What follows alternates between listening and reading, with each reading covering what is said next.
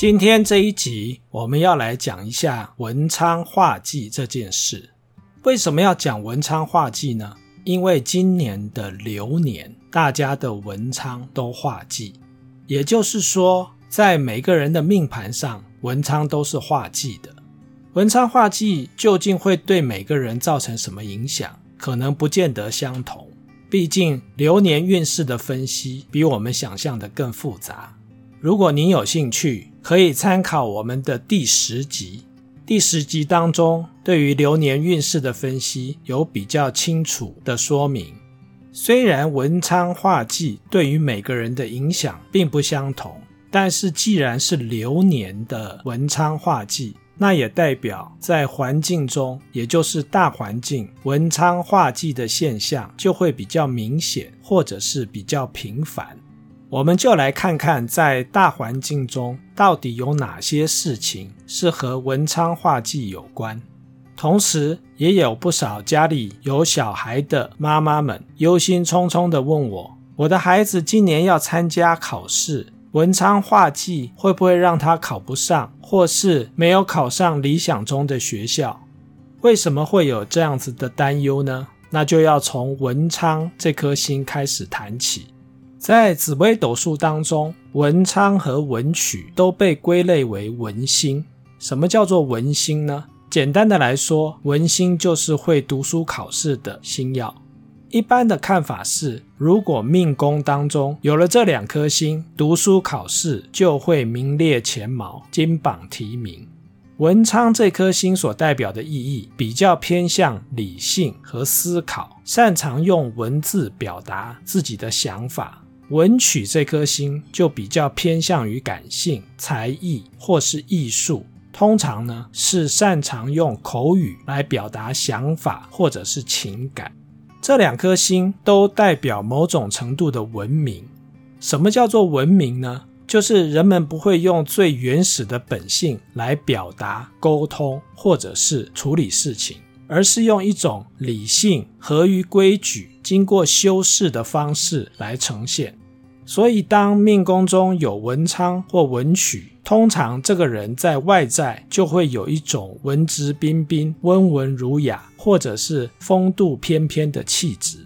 可是，命宫或身宫中有文昌或文曲，读书考试就一定会名列前茅吗？这个问题呢，就要从两个层面来探讨。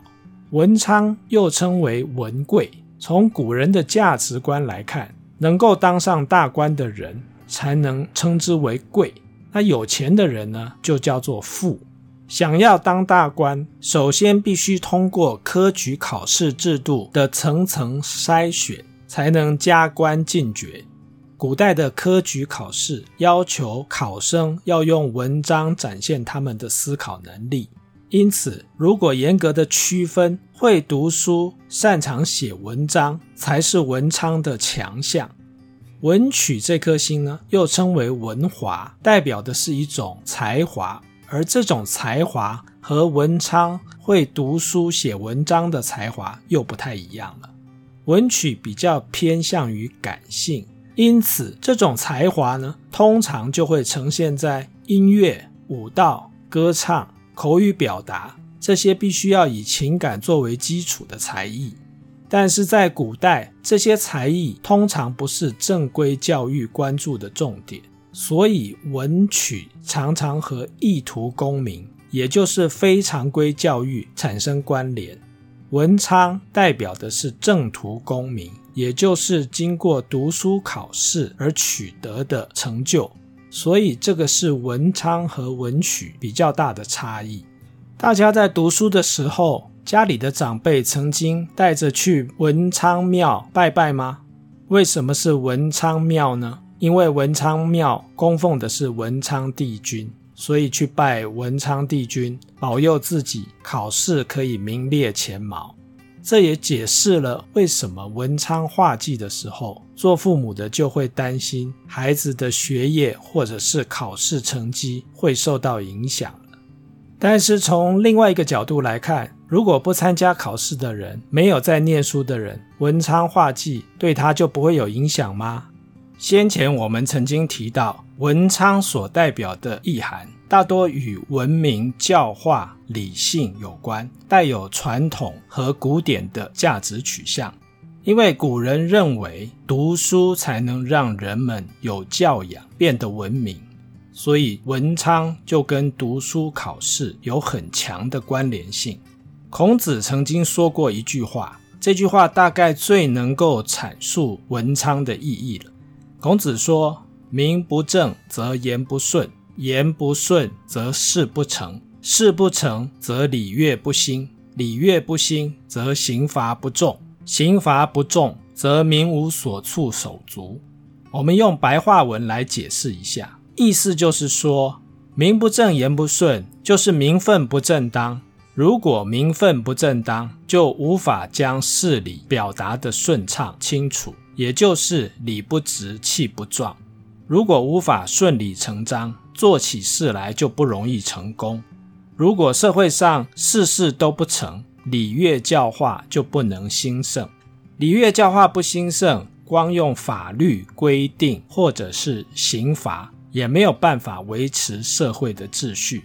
既然这些法律刑罚都无法维持社会的秩序，人民就会手足无措，不知如何是好。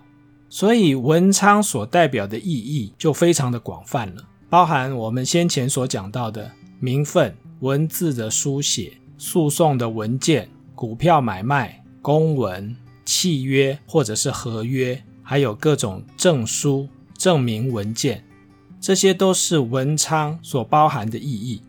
既然文昌代表名分，我们就来看一下文昌画忌对于名分这件事情有什么影响。您还记得先前发生的鲑鱼之乱吗？为什么会有鲑鱼之乱呢？就是因为要吃免费的寿司，而必须把自己身份证上的名字改成鲑鱼。名字这件事情呢，就和名分、名正言顺有关了。你可以说，因为要吃免费的寿司，所以要把名字改成鲑鱼。所以你吃免费寿司的时候，身份证上面叫做鲑鱼，这是名正言顺。可是你明明不是鲑鱼，却被叫成了鲑鱼，这又牵扯到另外一件名不正言不顺的事情。所以吃完免费寿司之后，又想要把名字改回来。因为要改名字，不论是要改成鲑鱼，或者是从鲑鱼改回原来的名字，都牵涉到身份证的更改。身份证就是一种证明的文件，也和我们先前所提到的文昌有关。画忌呢，就代表是非、挫折、麻烦。证明文件改来改去，造成行政资源的浪费，其实就是一种麻烦。当然，也有立委建议要修法，设定一个改名冷静期，规定改名之后呢，短期之内就不能再次更改。虽然这个建议没有成案。但是和礼乐不兴、刑罚不重有类似的意思，也就是这件事情呢，虽然有法律的规定，可是如果人民没有自觉，其实再多的法律也没有办法规避这种乱象。而文昌又代表传统古典的价值取向，所以有些人就会认为这个改名的热潮，或者是改名的乱象和教改有关。这种看法呢，又引发了不同世代还有不同教育观点的论战。有人认为名字是父母亲所取的，不应该随便改，所以这个是代表传统古典的价值取向。有些人会认为好玩有趣，没什么大不了。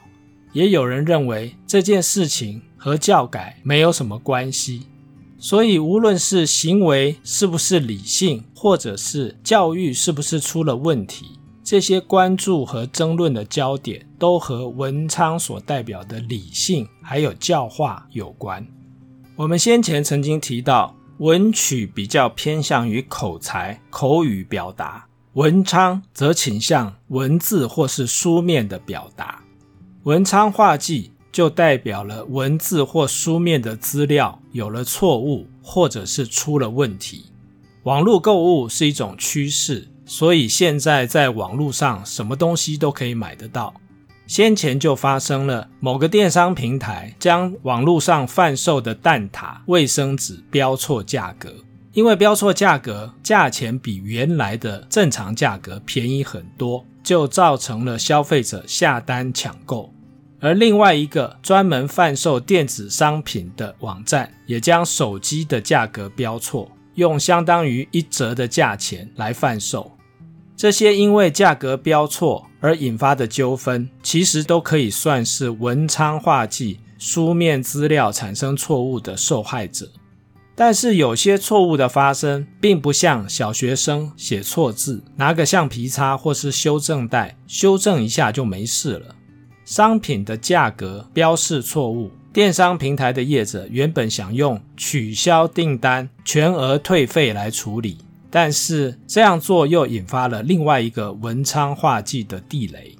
好不容易抢到低价商品，而且完成交易的消费者，当然就不愿意接受电商平台业者片面取消订单的做法，因为抢购也是要花时间跟精神，怎么可以徒劳无功呢？于是，消保官接受了消费者的申诉之后，启动了另外一个文昌的意涵，也就是契约还有诉讼的文件。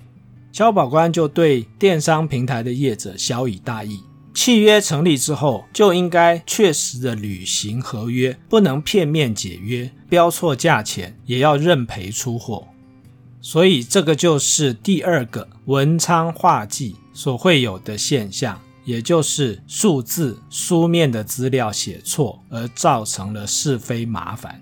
第三个例子其实和电商标错价钱类似，也是书面资料所产生的是非。在新冠肺炎疫情突然升高之后，每天的确诊人数也跟着升高，但是因为进行检验、资料整理，上传的速度赶不上确诊数目增加的速度，于是后来就有了一个校正回归的说法。也就是因为每天公布的数字和实际发生的数字有了一些差距，所以需要用校正回归的方式来整理公布。当然，这个校正回归又引发了该不该这样做，或者是资料确不确实的争论与疑虑。但是，不论谁对谁错，谁是谁非，我们不得不承认，这就是书面资料数字所产生的是非。第四个和文昌画技有关的现象。就是当新冠疫情比较严重之后，台北市和新北市都进入三级警戒，两个直辖市的市长率先宣布高中以下停课，后来教育部也宣布全国的各级学校都停课。既然文昌和教化、教育、读书有关，所有的学生都没有办法正常到校上课，那不就叫做文昌画技吗？而且三级警戒一延再延，最后干脆宣布直接放暑假了。这个现象和我们先前所提到的今年每个人的文昌都画技好像有点关联。至少所有在学校念书的学生们都文昌画技，没有办法正常的上课学习了。第五个和文昌画技有关的现象，就是某个政府机关在做重要政策决策的时候，开会的会议记录不见了。有的说法是没有会议记录。当然，重要的会议没有会议记录这件事情，引发了轩然大波。我们刚才不是提到文昌又和公文文件有关吗？所以会议记录也算是一个重要的公文或是文件吧。没有会议记录这件事情，后来又引发了监察院的调查，甚至于立法院的表决，到底要不要提出会议记录？不论是有还是没有，应该或者是不应该，其实没有文件造成的是非，就是一种文昌画技的现象。既然文昌也代表书写和文字表达比较有关。那么先前发生的另外一件小事就蛮有趣了。有一个小学生因为被罚抄课文，没有交不能下课，所以做家长的呢就向老师反映，儿子每天除了家庭作业之外，还要罚抄课文，因为当天没有准时缴交罚抄的课文，所以呢，罚抄课文的数量就一直增加，已经累积了十几篇，根本写不完。家长就向老师反映，担心呢会因此改变小孩的学习心态。可是这个老师也蛮有意思的，他就直接回家长说，如果在小学的时候不给他们压力，到念国中的时候又怎么能够扛得住压力呢？而且老师解释自己的惩罚方式：当天没交就加倍，迟到就罚抄课文，没有带美劳用品或是考试太差，一律都要罚抄课文。